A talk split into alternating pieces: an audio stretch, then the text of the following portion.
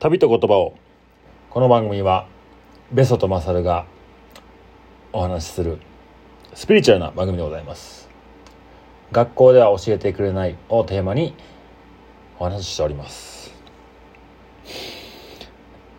えー、っと奈良公園からありがとうございます。なんかクレームみたいになってましたけど。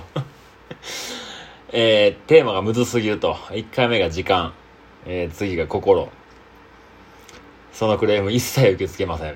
というか、こういう話の方がいいでしょう。多分。まあ今回もね、また次、えー、キャッチボールで投げ返そうと思ってるんですけど、まだ今んとこ何にしようかも決めてないんで、話しながら考えたいと思います。心ね。なるほど。社会との対比。なんか、ベンさんらしいですね。うん。なんか、なんて言ったらいいんかな。こう、まあ、時間の話に引き続き心の話を聞いていて、なんかどっかね、ベンさんの話を聞いてると、なんか、説法を聞かせていただいてるような そんな感覚にもなりますね。確かにそうね、社会と心。そうかもしらんな。うん。まあスマホとかはすごい分かりやすい例でしたよね。うん。あとはまあ、自然界との兼ね合いがどうしてもロングトレイル歩いてる中ではね、出てきてしまうので、そういう時に出てくる、うん、自分の心の変化っていうのも、やっぱその影響を受けてるのは、その周りの環境ですね、確かに。雪が多いからどうとか。うん。素敵なハイカーと出会えたからどうとか、荷物が重たいから軽いからとか、上り坂がきついとか、結局そういうところなんでしょうね。うーん。なるほど。今現在ですね、フラッグスタッフという街にいてて、で、こっからユタ州のボーダーまでおそらく10日もあれば終わります。まあ、僕の計画ではな、1週間、7泊とかで終わるかなと思ってるんですけど。これからね雪のエリアに入っていくわけですけど、えー、ここのフラッグスタッフの街に来る前の日も、えー、もう一面真っ白の雪がかぶってましたね。その中をね歩いとったんですよ。もちろんそういう雪の装備は持ってなかったんで、えー、30キロぐらいかな？雪の中人間が誰もいない中足跡一つついてない中一人で歩いてたんですけどもう雪溶けてきてるんでね日中太陽の日が光が上がってきたらもちろんね気温も上がるんで雪も溶けていくんですけど朝一はねこう夜の冷気で氷が締まってるんでその上を歩いていけるんですね。でも日中それが溶けてくるんでズボズボはまるんですよ。で、まあもちろん人間なんでもう見ないんで、もう一人で大声出して、まあ、ファックまで言ってないですけど、言ったかな？言ったかもしらんな。いや、もうすごいもがきながら、うん、歩いてましたね。そんなんもね、やっぱ普段と同じようなリズムで歩けてないんで、距離も伸びないし、予定通りのね、時間に、予定通りの場所に行けてないことへのストレスというか、うん、思い通りいかない感じ？っていうのは感じますよね。うん。で、こっから先、いや、僕はすごいね、ワクワクしてるんですよね。まあ、装備も揃ったし、ゴールも目前。で、その真ん中あたりにはグランドキャニオンがあると。で、おそらく雪がまだまだ残ってるんで、観光客はあまり来てないようですね。なのでもしかしたらグランドキャニオン独り占めみたいなこともあるかもしんないなとか、そんなことを思って心は今弾んでおります。で、えー、っと、ベンさんからのお題でしたね。動物との距離。うん。えー、林業をやられてる師匠、ね、一回ペグにもね、来てくださったんですよね。なかなかこう雰囲気のある、うん、なんかこう自然の中で格闘してきたというか、いろんな経験値があるんだろうなと思われるような方でしたね。うんあまりこう他のお客さんもいたんでゆっくりずっとお話しできたわけじゃないんですけどやっぱ自然の中でこう生活してた人たちとかとの話は面白いなと思いますよねで動物との距離ねえー、ベンさんの話の中でも出てた PCT の時僕が歩き始めた頃っていうのは乾燥地帯だったんで大型の動物はねあんまり見かけなくてうーんまあちっちゃい生き物が多かったですかね。トカゲみたいなとかヘビだったり。あとはコヨーテとかはまあ犬みたいなやつですけど狼のちっちゃい、まあ、そんなんがちょっと遠くを横切ったりとか。そんなぐらいでそっからシエラというエリアに入ってから鹿がいたりクマがいたりまあ鳥もねたくさんいたりとかしたんですけどでその動物の距離がねやっぱ歩けば歩くほど近くなってくるんですよね。ですごい不思議だなと思ったんですけど、まあ、ゴールする寸前ぐらいにこうそんなことを考えててねなんなんやろなこの距離感の違いはと思って。ほんとねとちっちゃい鳥とかがねすぐそこに止まったりするんですよね。別に何もこう餌を求めてきたわけでもなくリスとかも全然逃げなかったりとか。するんですけどで振り返ってみるとね自分がやっぱこう初めてアメリカのそういう荒野を歩く自然の中を歩くっていうのに自分はすごいテンションも上がってただろうし、えー、自分の気持ちの浮き沈みとかも多分たくさんあったし初めて見る世界初めて見る野生のこういう生き物全部が初めてですごい刺激的だったんですよね自分にとって。やっぱそれでその目の前に起こっている、えー、見えている景色とか生き物を見てやっぱりこう興奮するし写真撮りたいと思ってカメラを向けたりとかするじゃないですか。うん。それがね多分自然の中の動物たちは敏感なのでやっぱ異物なんですよね。自然界に不自然なものがいるみたいな、まあ、そもそも人間が入ってる時点で不自然だなと思うこともあるんですよ。動物たちは服も着てないし雨降っても暑くても寒くても工夫して生きてるのに人間はね裸ではもう今の人間はね生きていけないんで自然の中では。服を着て靴下を履いて靴を履いてサングラスをして荷物を背負ってテント持って寝袋持ってしないと生きていけないとこにいる時点でもう不自然なものって自分だけだなって思うことってねシエラの中入ってると思思うこと多かったんですよね。うん。でまあだんだんこう動物も見慣れてくるんであまた鹿いたなまたリスいたなとか。まあクマがいっぱいいるエリアは PCT にはもうなかったんですけど、まあ、他のトレイルでもクマがたくさんいるエリアもいてあって。そういうのを見ているとねもう撮る必要がなくなってくるんですよね。あまたいるかみたいな。ほんとそれぐらいの感覚鹿ねまあベンさんの目の前には奈良公園の鹿たくさんいたでしょうけどあれって多分観光で奈良公園に行った人ははしゃぎますよね。鹿いるぞみたいな。鹿せんべいあげようぜみたいになって。でも奈良に住んでる奈良公園の近くにいる人まあベンさんも近いとこ住んでますけど別に特に特殊なことじゃないですよね。うん。いつも通りのことやから。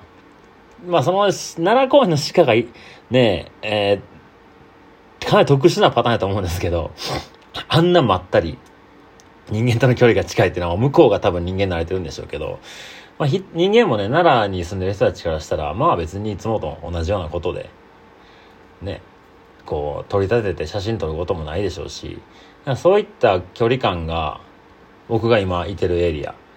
とか自然の中を歩いてると、うん、珍しいもんじゃなくなってくるとね、こっちも大して関心を持たなくなるんですよね。あ、また鹿いたなとか。うん。そしたら向こうもね、ああ、こいつ別に何もせえへんなっていうので、ここにいていいよっていう、なんかこう、うん、許可をもらったじゃないけど、そう、そんな風になんか振り返ると思いましたね。で、そのね、後にね、僕、ポッドキャストがなんかだと思うんですけど、動物の写真家の人かな？のポッドキャストのなんか話を聞いてて、えー、っと、水中のカメラマンですね。で、その方ね、まあ、はじめ水中カメラマンを始めた頃泳げなかったらしいんですよ。うん。でもやっぱ水中の写真撮りたいってことで、まあ足の作るところだったり、まあいろいろ工夫して、もう溺れながら写真を撮ってたんですけど、全然いい写真が撮れなかったらしいんですね。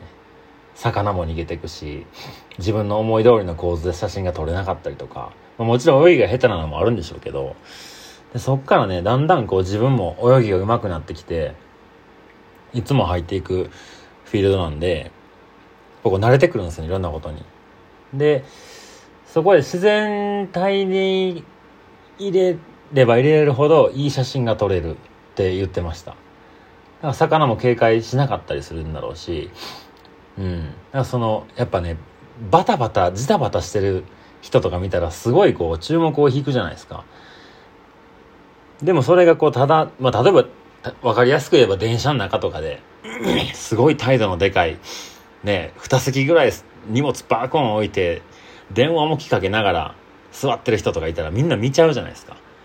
異物として見ちゃうじゃないですか。でもね、ただこ静かに座ってみんなと同じようにしてる人たちって別に鳥を立てて見る必要ないことないですよね。多分そういう感覚だと思うんですよね、簡単に言うと。うん。自然なんですよね。うん。特殊じゃない？それを自然の中で、えー、自分がそう慣れていれば動物たちから許可を得たというか、そこにいていいよみたいな。そんな風に感じましたね。で、今のアリゾナトレイル、動物がいたのかという話ですけど、えー、とにかく寒いので、今のところ、まだ多分動物あんま活動してないですね。で、おそらくね、ヘビとか、まあ、クモ、うん、タランチュラ的なやつのサイズのクモも住んでるはずなんですよね。生息してる家なんですけど、僕一回も見たいんですよね。ヘビーなんかアリゾナトレイルみんな見るはずなんですけど、僕一回も見なかったし、まあ、リスもギリ、ギリいるぐらい。うん。え、ウサギはね、結構、あの、穴の中に入ったりとかしてるんですけど、うん、たまにいますね。で、えー、コンドルですか。コンドルはね、カリフォルニアコンドルっていうのがもう結構絶滅危惧種みたいになってて、えー、カリフォルニアの方に生息してるらしいんですけど、アリゾナのグランドキャニオン周辺にも一応生息が確認されてるらしいんですね。それ見るのは結構難しいと思います。しかもね、今寒いから餌とかね、食べ物ない気がするんで、まあ難しいかなって気がするんですけど、まあこれから、今から入っていくエリアにコンドルが生息してるとされてます。それ楽しみですね。で、あとは、まあ、鹿と、うん、エルク。エルクも鹿なんですけど、赤鹿という種類で、まあ、よく山で見る鹿よりもワンサイズ大きい感じですかね。うん。まあそんなのはいますね。エルクは結構群れで動いてるんで、群れというかまあ、うん、5、6頭のファミリーなのかわかんないですけど、そんなんはよく見ますね。まあ、だ、とりわけ近くまで来てるわけではないですね。うん、うん、どうなんやろ僕がまだ自然体に慣れてないのかもしれないですけど、やっぱまだ距離は感じるかな。まあ、そもそも生き物があんまりいないエリアですね。乾燥地帯なんで。うん。そんな気がしてます。動物との距離ね。なんかでもそれって、いや、これなんか違うんかな。なんか人もまあ一応動物と一緒やと思ってしまえば、やっぱ自分の中の持ってる自然体な自分自然体でいる人自然体で入れる人とかかなとはすごいこう距離が近くなる気はするんですけどちょっと距離がある人とかちょっとこの人なんか言ってることなんかしっくりこうへんなとかいつもなんか怖い顔してんなとかなんか話噛み合わへんなっていう人たちってあんまりやっぱ心の距離も近づかないですよね。なんかもしかしたらそういうのも人と人との人との距離人間と動物の距離っていうのもなんかどっか関係してるような気もしなくもないですね。うん。だから僕学生の時のベンさんとの関係やったら多分多分というかまあ絶対的に距離はありましたよね。挨拶しかしたことないぐらいだったもんね。大学の時は。サッカー部入っててね僕が1年生でベンさん3年生で。ほんまに挨拶だけですよ。で2年になってベンさん4年になってまあトータル2年間しか同じ部活に所属してないんですけど本当に会話っていう会話した覚えはないです。うん、業務連絡的に先輩からこう指示があったっていうノリでベンさんから何か言われたことがあったかもしんないぐらいで本当に何も話してないぐらいのイメージでしたね。でも今となったらね多分引っ越しっていうか僕が家を借りてから一番家泊まりに来てるのベンさんですよね。うん。1週間に何回会うねんとかね。うん。なんか自然体で入れる人になってますよね。先輩とはいえ。うん。なんかそこは動物との距離ともしかしたら何か通ずるものはあるんかもしれないですね。うん。なんかこのテーマをお互い投げ合うキャッチボール僕意外としっくりきてて面白いなと思うんですよね。でなんかメッセージ来たんですね DM あのあれか。えー、スピリチュアルな話というかベンさんの一人喋り。おもろいっていう声もあるみたいなんで、うん。今回何しようかな。えー、時間と心いきましたね。うん。そうですね。本当に今、何も思い浮かんでない状態で話し出してしまってるんですけど。うん。そうね。あー、うわ、どうしよう。今、いや、これはなんかちょっと脈略がなさすぎるかな。えいいか、行ってみっか。多分今まで旅と言葉で話したことはないと思うんですけど、そのワードは多分ちょこちょこ出てるんじゃないかな。はい。えー、そうですね。今、どういう思考回路で今言おうとしてることが出てきたかというとですね、アリゾナのね、夕日朝日、もうバッチリ、えー、もうだ赤い大地で、えー、オレンジ色に空が染まるみたいなことって、正直ね、今回の旅であんまり経験してないんですよね。うん。まあそんなん見てみたいなっていうのはちょっと今でも思ってるんですけど、まあ、そっから、えー、朝日夕日の色綺麗やなっていうことを思い浮かんで、赤色、うん、一番ね遠くまで届く波長の色なんですよね人間が見える色の中でで虹がこうかかるじゃないですか。雨が降って。太陽と反対側に似てるんですけど一番外の色って何色かを皆さん知ってますかね？あれ赤色なんですよね。一番7色の虹のあ一番外側大きい弧を描いてるとこですね。あそこが赤色で。でそっから、えー、赤の次はオレンジかな？次が黄色。まあ、それでだんだん色が変わってきて一番短い弧を描いてるところ何色でしょうね。紫なんですよね、うん、人間が見える色って赤から紫までの色なんですよ。で赤の外側の色も人間は見えてないですけどあるんでしょうね。でそこの赤の外側っていうのが、えー、赤外線って言われるわけですよ。赤の外の線と書いて赤外線。じゃあ紫の内側の人間が見えてないところは何なんだっていうと、えー、紫外線ですね。紫の外の線。って書いて、えー、紫外線、まあ、よく聞きますよね。うん。まあ、それがこう色の波長だそうなんですね。赤い方が緩やかな波長なので遠くまで色が届くと。なので夕日とか朝日は太陽の色が一番遠くまで届いてるのが出てる色があの色なんですよね。そう。でえー、ペグのねステッカー1周年赤にしたんですよ。でそれえー、あんまりこう深い意味を考えずになんか7年間もし経てば7色になればいいなと思って毎年色変えていけたらなみたいななんとなく青がメインカラーなんで赤にしようっていうぐらいで決まったんですけどでそれをベンさんに見せたらね「おチャクラと一緒やな」って言ったんですよ。んなんすかそれって言ったらえー、っと、第一チャクラが開かないよ、みたいな話になって。で、多分おそらくその虹の7色と同じ順番だと思うんですよね。チャクラの色って。うん。なので僕ちょっとチャクラについてね、あまりよく知らないので、よかったベンさんえチャクラって何ですか？ちょっと僕はねベンさんからもらった、えー、テーマをフリースタイルで話してますけど多分時間とか心とか今回チャクラとか言い出したらベンさん多分調べてくれてるんやろなちょっと時間かけていやいつもと同じ構図になってるけど。皆さん聞いたことありますよね？チャクラって。ね。えー、ナルトとかもチャクラ言うてましたね。確か。うん。